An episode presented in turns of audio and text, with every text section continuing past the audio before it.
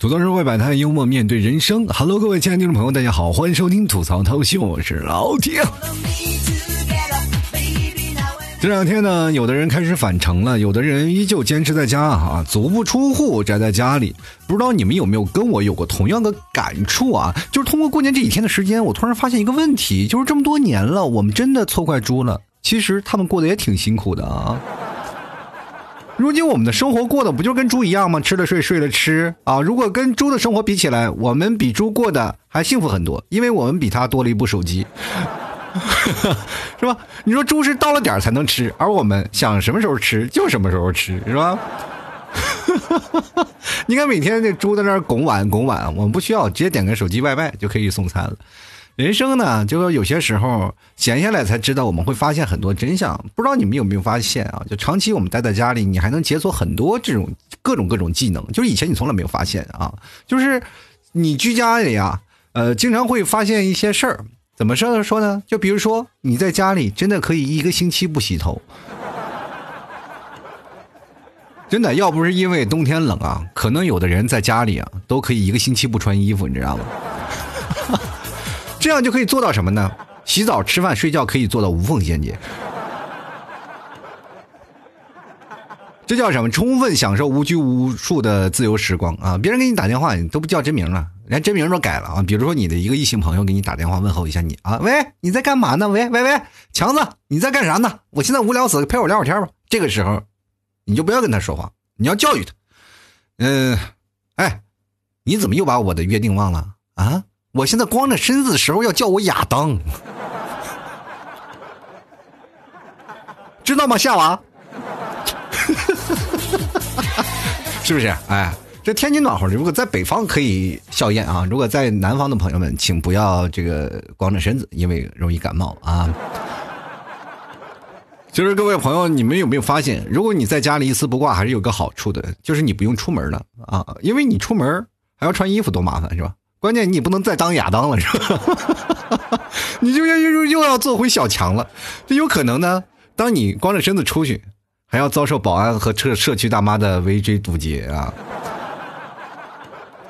呃，不过话说回来啊，我们仔细想一下，如今如果你想光着呃光着身子出门也没啥，是吧？因为过年的时候啊，小区里人确实不多，是吧？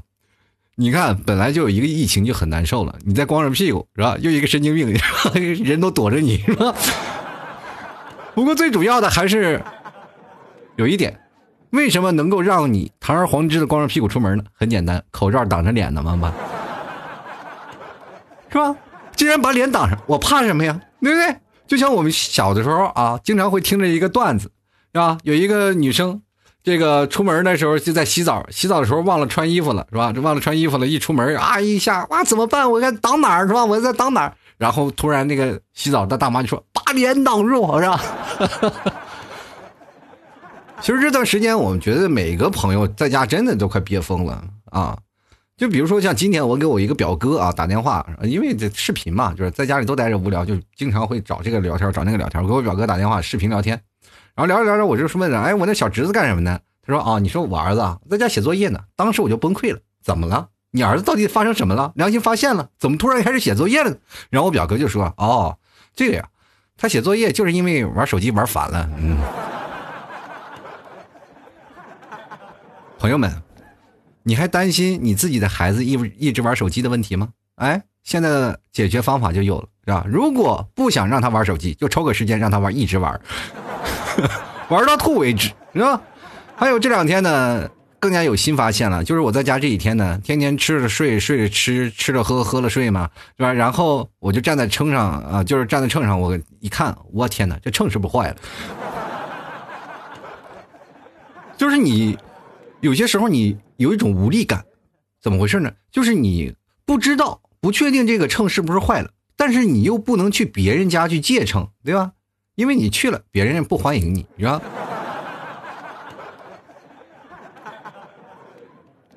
所以说我告诉你一个办法，就可以正式的测出你的体重啊？怎么测呢？就比如说啊，你看看你有没有胖了，你就把夏天的紧身衣拿出来穿一下啊，就是稍微紧身一点的拿出来穿一下就知道了。对吧？如果还宽松的呢，就说明你没怎么胖，是吧？如果你穿进去了，然后感觉特别紧，那就说明你穿错衣服了，是吧？咱们赶紧找个合适的衣服套上，就告诉自己没胖就完了啊。其实通过这两天我才知道啊，这个我们肥胖的真凶不是奶茶，而是我们现在管不住的自己那张嘴，是吧？凭什么你什么都能吃，却要奶茶来背锅，对吧？就莫非你喝奶茶之前绝过食？所以说，跟各位啊，就春节期间，就是大家也经常多穿穿别的衣服啊，也别老是穿睡衣，没事干也试试你的牛仔裤啊。这个时候你可能就哎呀，下面扣不住，那个扣子扣不住了，就要管管上面的嘴了，对不对？所以说，你们有没有发现啊？就是说，在家待着这几天，你们会发现很多事情的真相，尤其是这两天大家都比较闲啊，都愿意聊天啊，而这个时候呢，没有人搭理你，你就会突然发现。哎，这么多年我单身的理由来了，所以说各位朋友不用怀疑，这个时候就是没有人喜欢你。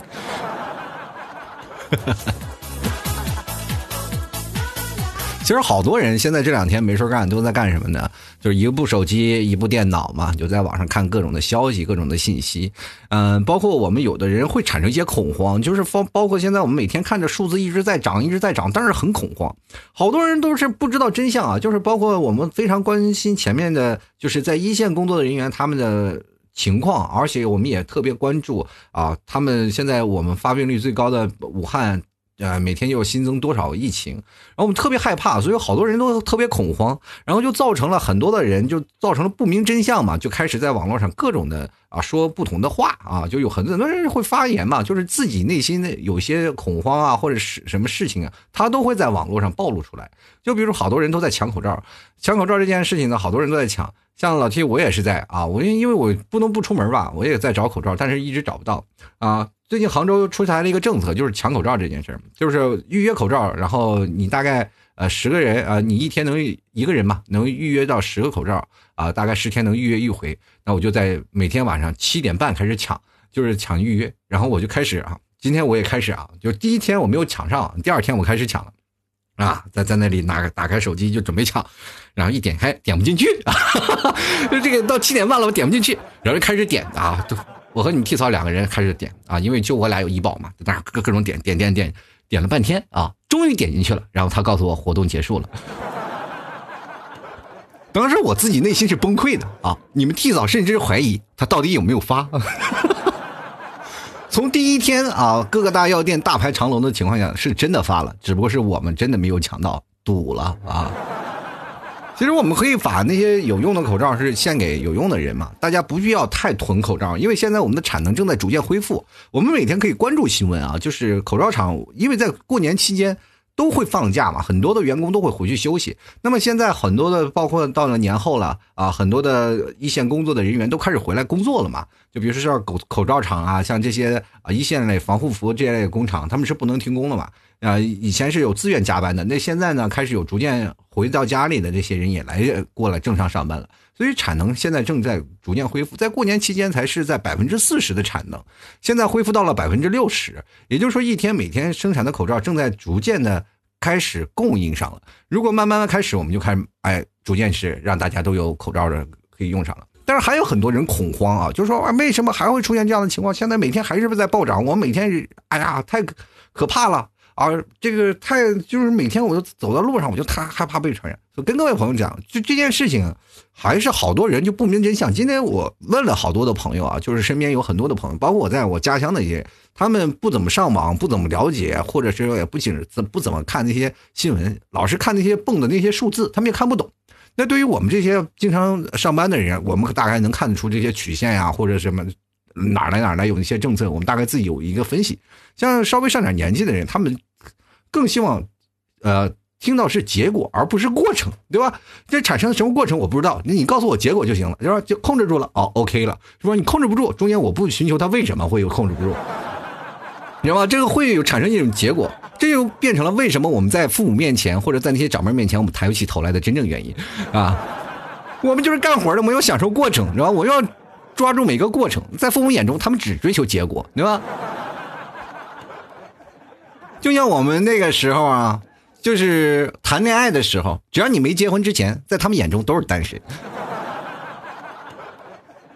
催婚的要求，不管是你单身还是不单身，你以为你不单身他就不催婚了吗？一样催嘛，对吧？你什么时候结婚啊？你谈了女朋友谈了三年，你不结婚你还要干什么啊？对不对？这就是在我们阶级层次啊，我们不平等的一个关系。所以说你要。啊，很多人要把这些事情要明白啊，包括现在好多年轻人，他们也不明真相啊，不明真相。哎，说到底会发生什么事儿？我们现在要被封住了，或者我们这些很多道路都被封了，高速封了，我们为什么不能出门？我们为什么不能坐公交车？我们不为什么不能坐高铁？啊，我们要一定一直要穿在家里待这几天？为什么呀？现在在找什么？我跟各位朋友。好好聊聊这事儿啊，各位朋友，你要听到这期节目，你们也要把这件事儿啊传达给你们的父母或者什么你的爷爷奶奶，让告诉他们我们现在是要在做什么。现在是这样的，我们把现在的人群分为四类嘛，就是 A B C D，A B C D 这四类人啊。我先分说 A 是什么人？A 是最早的一批，就是最早的一批发病的人，他们就我们俗称是病源嘛。啊，所以现在很多人说一直在找病源，找病源，这就是病原体啊。就比如说 A。最早就是在疫情还没有公布的，因为那段时间疫情，呃，刚出来的时候，很多的医生是在做测量啊，在做测量，他不知道他是疫情嘛，因为那个时候还没有公布，在这段时间已经很多人被感染上了啊，被传染上了。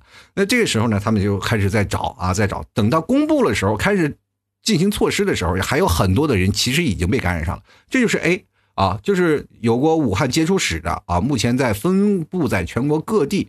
啊，这些人啊，这最早的是吧？现在呢，已经找出来很多了啊，就是这些 A 类的人，就是最早的一批嘛，就因为潜伏期过了嘛，就只只有那个呃四到呃四到那个五到十四天嘛，是吧？这个隔离期的这个潜伏期已经过了，他们这帮人已经找到了。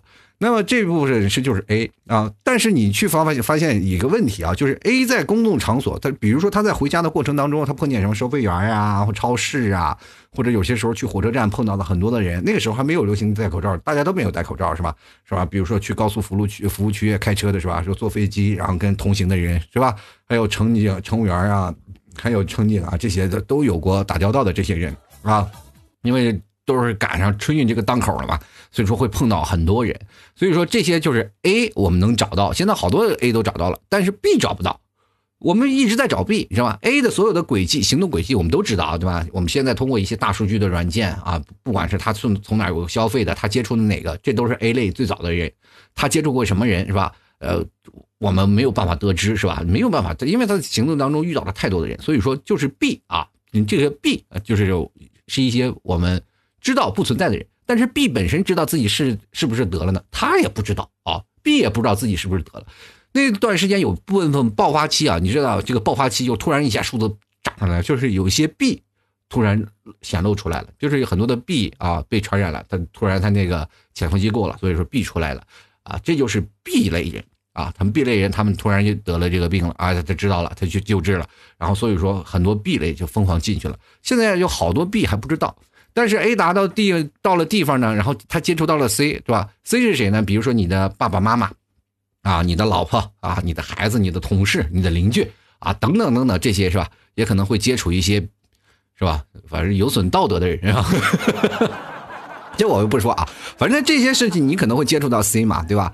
你接触到 C 了以后呢，你到了家里，官方肯定会找到他啊，就进行隔离。这就是我们所。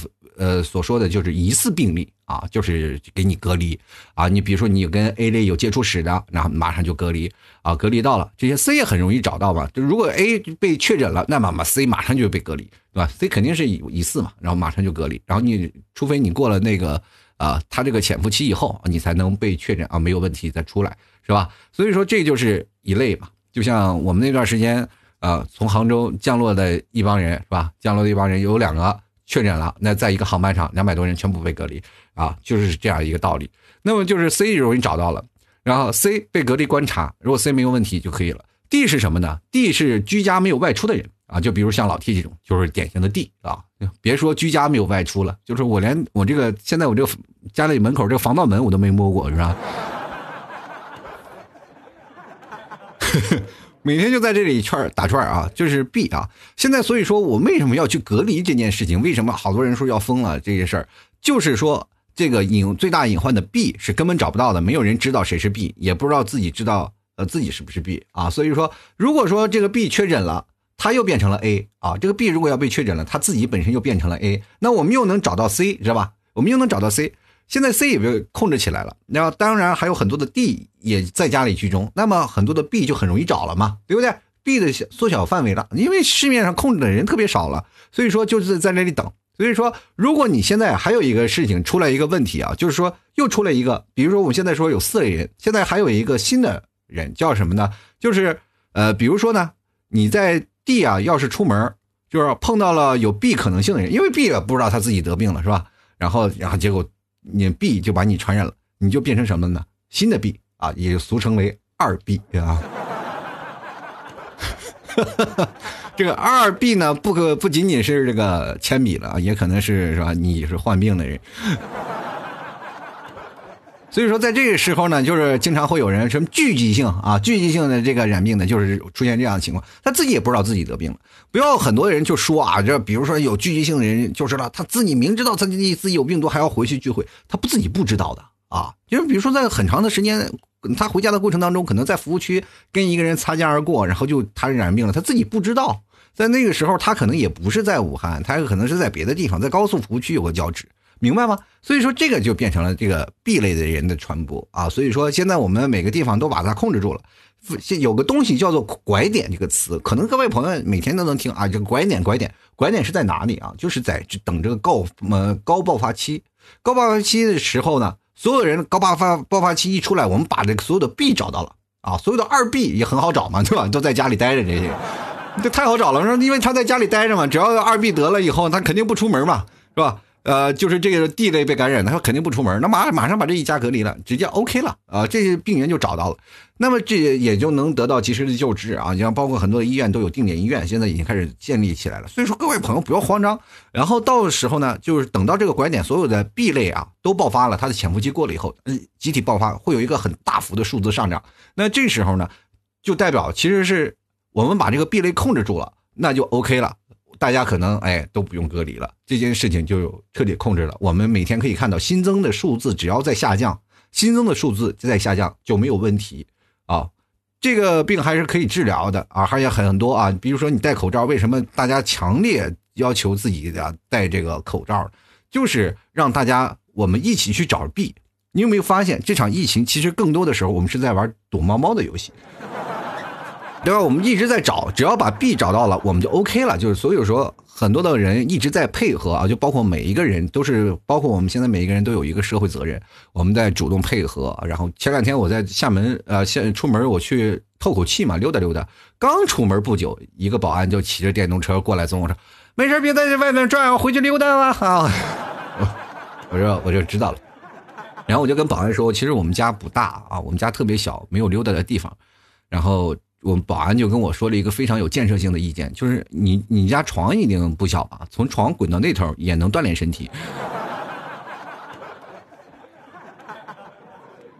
我一想，也确实啊，就是跟他们比起来，我们确实要轻松很多。我们要在家里啊，包括每个小区的保安，包括物业，其实他们也都挺辛苦的，他们也是属于穿插在一线的工作人员。你有没有发现，我们经过这段时间？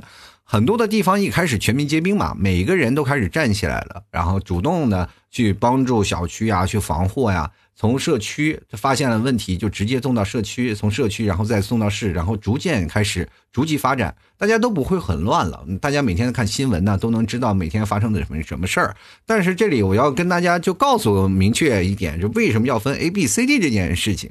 所以说，当你明白了这件事情，我们到目前为止在做的什么，大家都明白了就可以了。其实好多人一直认为我在家里宅着，就是希望我不要被传染。其实。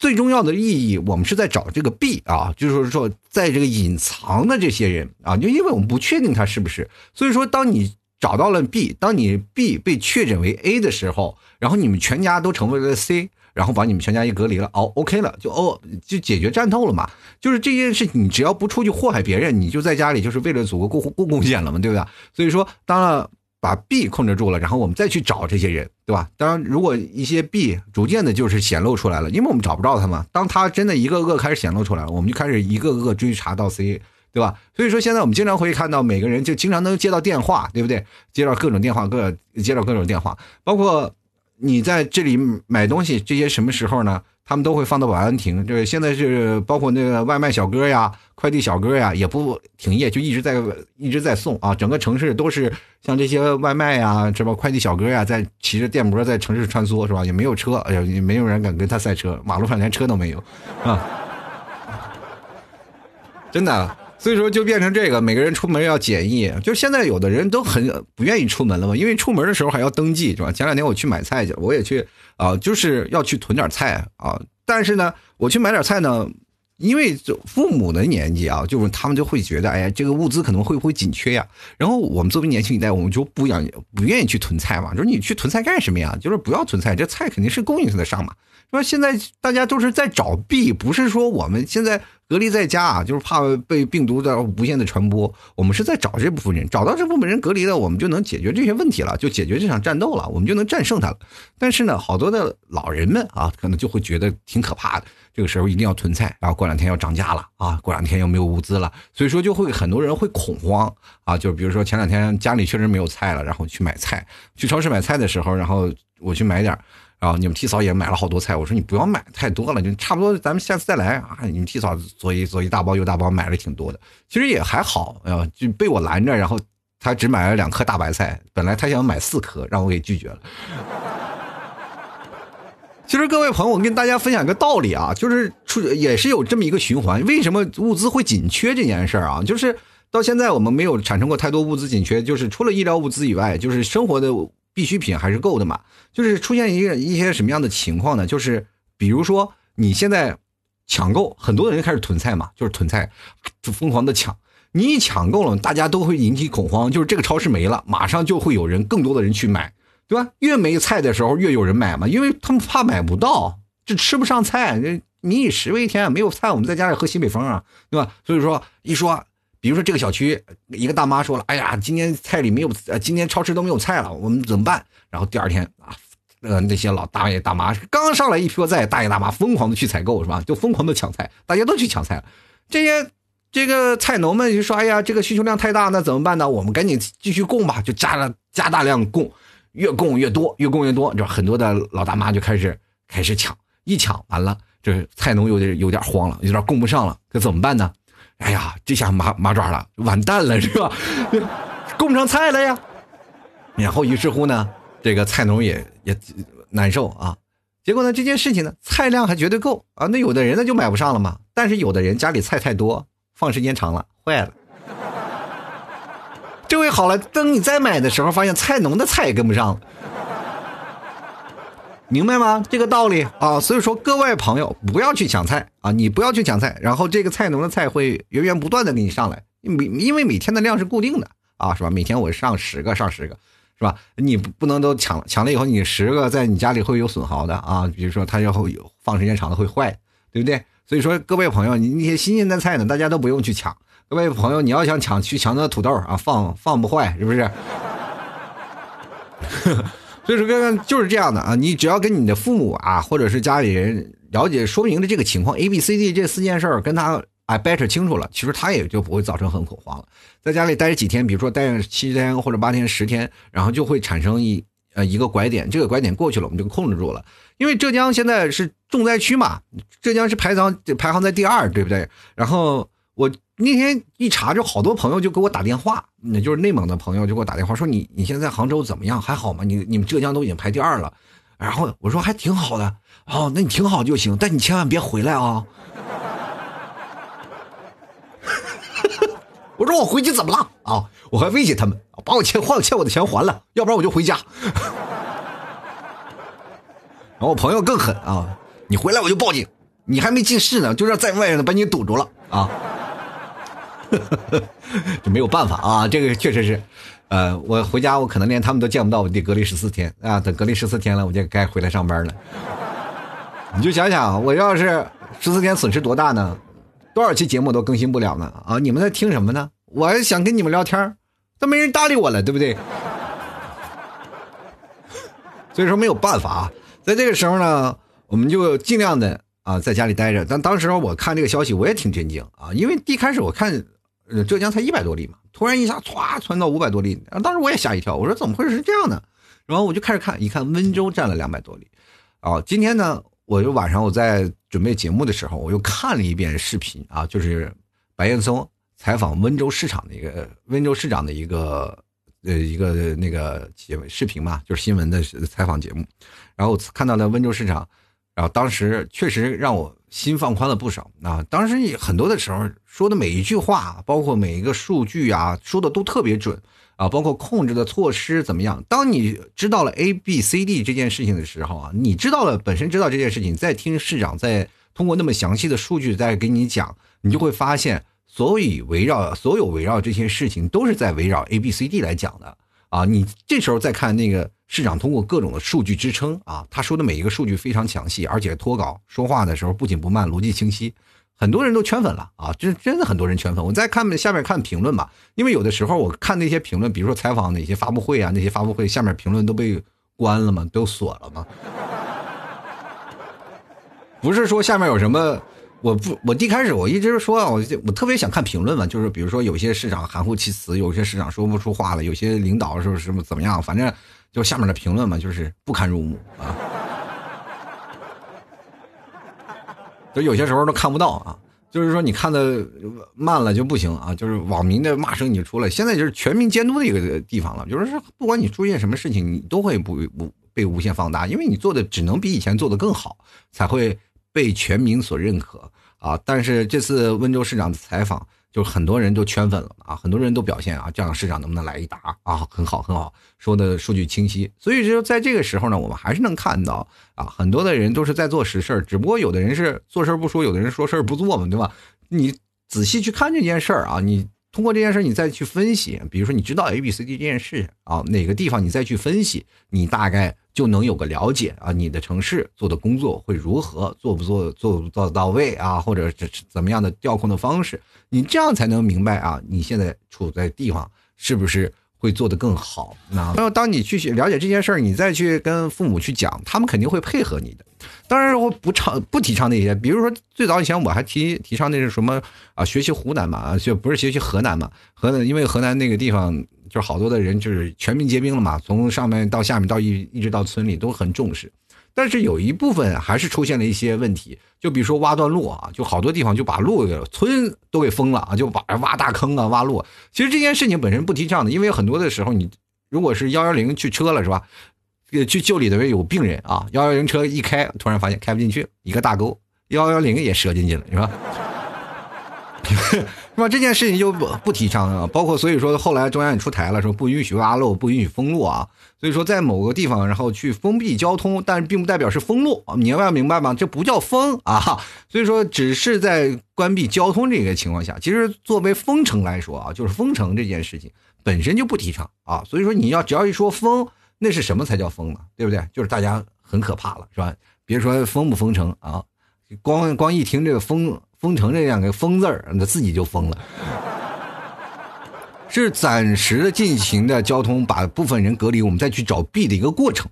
大家都在躲猫猫，是吧？有好多人躲猫猫，那这个时候我们就要进进行筛选，我们来配合医疗医护工作者，然后我们进行筛选，把这些筛选出来了以后呢？医疗工作者其实，在一线就是在为一线的医疗工作者做出强烈的贡献啊，因为他们不需要太去找太多了，因为有很多的人无辜人就无无故被感染，他们自己也不知道，因为这次传染源确实太厉害了，是吧？很快啊，很快啊，你不管是用过肢体接触啊，或者是用过什么飞沫传播呀，都可能会传播。呃，今天我在坐电梯的我们小区坐电梯的时候，电梯墙上都印着一张纸，知道吗？呃，就放着一一盒纸巾，是吧？你每次摁电梯的时候要抽一张纸巾摁电梯。哎呀，这个时候我有些时候我就在想，哎呀，我真的应该发个朋友圈。所以说，在某某些时候呢，一定要注意一件事情：回到家第一件事情是要洗手，勤洗手啊，很重要。然后包括你做的消毒的一些事情呢，也很重要。你要出门的话，就一定要戴口罩。但是呢，呃，还是有一些东西要跟各位朋友来说一下，就是如果你在空旷的地方啊，你可以把口罩摘掉的，没有事儿，是吧？但是如果你要在人群密集，一定要戴口罩，是吧？这件事情要分清楚，对吧？并不一定说你要在啊，空旷的地方还一个人戴口罩，干嘛呢？就是比如说我今天在楼下，我下下去在楼下就我一个人，你你说我是戴着口罩走在楼下是吧？我要呼吸新鲜空气，我就摘口罩，很舒服啊。但是来个人，马上把口罩扣上，并不是因为什么啊，就是我是怕他吓着，是吧？有些时候你看你不戴口罩，别人都躲着你，是吧？所以说，在这个时候呢，有很多人不了解真相。我们当了解真相了，呃，再跟呃我们的父母来说一下啊这些事儿，他们可能就不那么慌张了。所以这两天呢，各位朋友闲在家里没事干呢，也多多关注老 T 的微信公众号，主播老 T 啊，在下面经常留个言。我发现好多人就很少留言了，所以说我节目这两天我没有留言啊，没有留言说。所以说各位朋友呢，如果你要是经常啊在家里待着无聊啊，看看老 T 的。这个微信公众号主播老 T 啊，然后点击里面的文章，每天我都会发啊，里面有很多的科普知识。你看到了文章以后，在下面进行留言啊，留言呢，我留言最多的我会用到节目里啊，跟各位朋友来聊聊。今天是一个非常特殊的日子啊，今天是二零二零年二月二号，这是个罕见的对称日啊，就是二零二零年谐音是爱你爱你，但是很可悲的一件事情就是，今天呢有好多人都预定在今天去选择去领证。但是呢，到了民政局，发现民政局不开门啊。前两天就有民政局就开始做了那个公示了嘛，就有很多的地方啊，就个别的地方有就是因为因为这个疫情的原因，就是没有办法啊，就只能选择了关闭啊，避免了人群的交叉感染嘛。所以说这个时候关闭了，就是好多人就错过了啊。二零二零年这么一个对称的日子怎么办呢？还有很多的人啊，在二零二零年二月二号这一天，居然。单着。今天我跟好多的朋友在联系的时候，他们都不愿意搭理我，因为他这个时候啊，就跟感觉自己啊，就默默的在家里承受暴击，这很难受的，你知道吗？借酒消愁又很没办法，只能在家里喝点酒啊，于是乎把自己喝倒了，醉了啊，醒了再喝，在这一天醉生梦死当中，希望马上过到二月三号，对吧？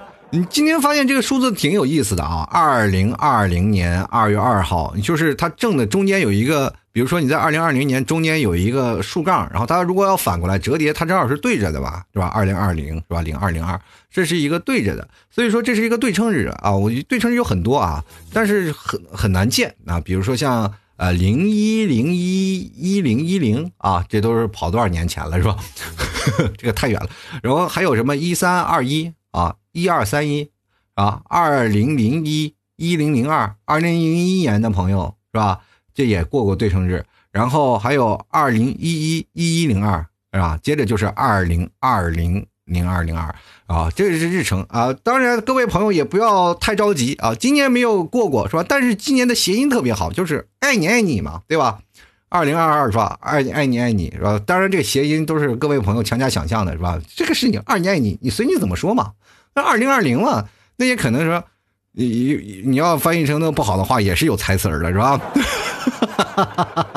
是吧？二了二了，是吧？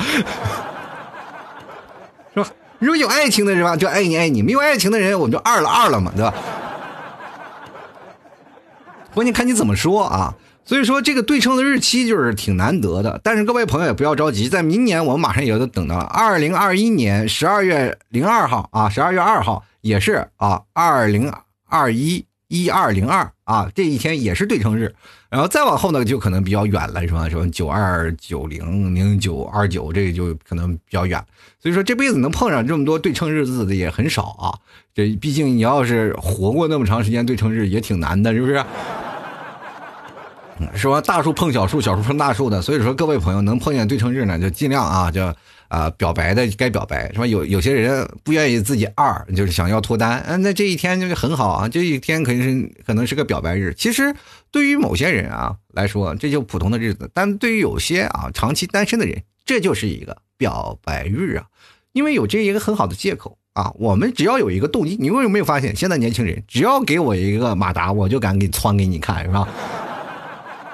但是你必须要给我一个借口，就像过去古代打仗。发兵必须要有一个借口，是吧？你必须要有一个借口，我才能发兵打你，是吧？不打无名之师啊，啊，对吧？一定要有一个借口啊，才能迅速发兵啊，就各种找借口。最近我们去看那个庆余年，对不对？庆帝不就是为了找一个借口，这样让全国都有士气才去打吗？是吧？所以说各位朋友，这件事情我们有由头了，是吧？赶紧去表白啊！其实这里。成对的呀，呃，为什么有这么好的日子？就是它有成双成对的意思嘛，啊，所以说这一这一天给我们的现在单身狗来说，确实是不太这么好过。不过各位朋友，这两天呢，也尽量去看一下啊，生活当中还有很多的有意思的事儿。我希望大家能听了我这期节目呢，知道事情的大概是怎么一个流程啊，大概知道了我们现在目前要做的是什么。那么做的什么，我明白了以后，要明白。在其当中，我们做的什么努力啊？同样呢，我们要稍微理智一点啊，因为好多人都不太理智了啊，就开始有些时候啊，一信这些东西就开始买双黄连是吧？前两天一说双黄连，哇，疯狂抢没了是吧？那个大夫说，嗯，有一个北大大夫说啊，这个戴护目镜，疯狂护目镜没了是吧？其实护目镜是要一线人员戴的，然后平时我们在呃聊天的时候，其实不需要戴，他只是怀疑有护目镜嘛，所以说疯狂有人去抢护目镜。然后这件事情，我们从开始之中，我们要明白一件事情啊，自己没有问题就不需要抢，对不对？医生，你你要有问题呢，你就去医院治病嘛，你买这个药有什么用呢？对吧？他可能是对他有疗效，但是你买它对你自己也没有什么真正的有用的吧？有的人自己喝，他是治疗，就是他可能会能治疗，但是他不能防御，你知道吗？大家不能自己回到家里去疯狂的喝，是吧？那玩意没有用，是不是？有人甚至买什么给鸡、给鸭吃那个双黄连是吧？兽药也吃啊，所以说跟各位朋友说还要理智一点啊。但是最近我们可以看到网络上很多的负面的消息啊啊！最近我就看到一条，二零二零年就二月十一号上午啊，有一个叫做杨曼曼的发了条朋友圈啊，说是有大量的口罩是吧？就是显示图片的发明地址是一个在政府的一个地址。于是乎呢，然后他在朋友圈还写：“哎，有跟我做朋友吗？”然后这是炫耀还是张扬啊？接着呢，这个还说这是我在我舅舅的单位政府单位拿的啊，当官就是好，网上都买不到啊。我呃，这个我们只做朋友，谢绝送人。然后于是乎很多网友都炸了，疯狂拿出来要开始人肉他。其实我跟各位朋友讲，有些人可能拿到的呢，就是那个定位的地址，它不一定是正确的。呃，各位朋友都知道，定位是可以造假的。还有一点呢，就是。每个人可能都有自己的小九九啊，想要通过这样的方式，然后这样方式引起别人的关注，开个玩笑。但这个时候呢，是容不得开玩笑的。如果有人把你是吧抛到网上，你就可能万劫不复啊，真的很难受的。你在这个年，你本来就过不好，你这个时候更难受。说啊，这好多人人肉你呀，包括很多人无脑的就会骂你啊，这特别难受。尤其是对于口罩这件事情啊。前两天我也是啊，做一件事儿啊，我这边有一点口罩嘛，确实我很难找，我自己一直没有口罩，然后所以是找了一个厂商，他有啊，很难得。是吧？能找到，然后这也是能找到最便宜的了，是吧？两块多啊，因为我在网上去买嘛，都四块多。然后如果买那个 KN 九五的话，都好好几十。我在想，我现在都抢劫呢，是吧？后来确实是因为最近啊，就是货源都比较难拿啊，所以说没办法，只能从别人手里再淘点别的，包括一次性口罩，现在应急。目前来说应急吧，两块多已经是我找的最便宜的一个口罩了嘛。然后说有没有人要？那次只有十五份真的就十五份没有多了，因为马上就没了吧。然后我就说有没有人要啊？因为我自己要两份吧，然后我看看别人还有没有人要。结果呢，就好多人就开始骂我了，发狗难财啊！我说，有两个杀入我的听众啊，还有骂的特别难听的，当时我就挺来气啊，我就挺生气，我就咔把它关掉了。我也发了条朋友圈，我说了一下，我就是这事情啊，真的好人没办法做，然后确实是没有办法。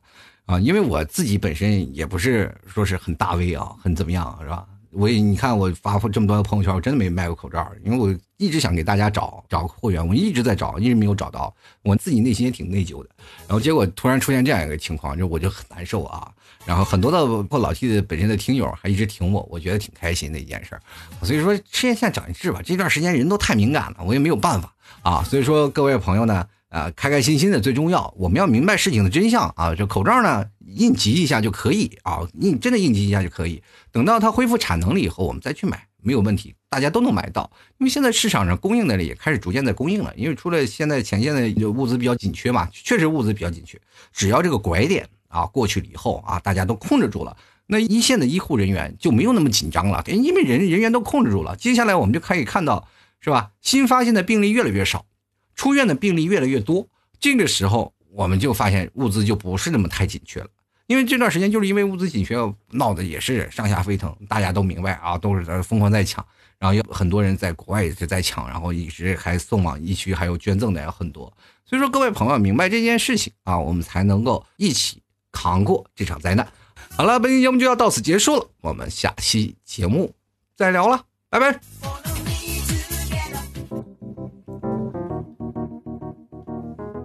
老 T 的节目现在结束，请大家鼓掌。好，好，好，好，好，好，好，好，好，老 T，好，好，好，好，老 T，好，好，好，好，老 T，好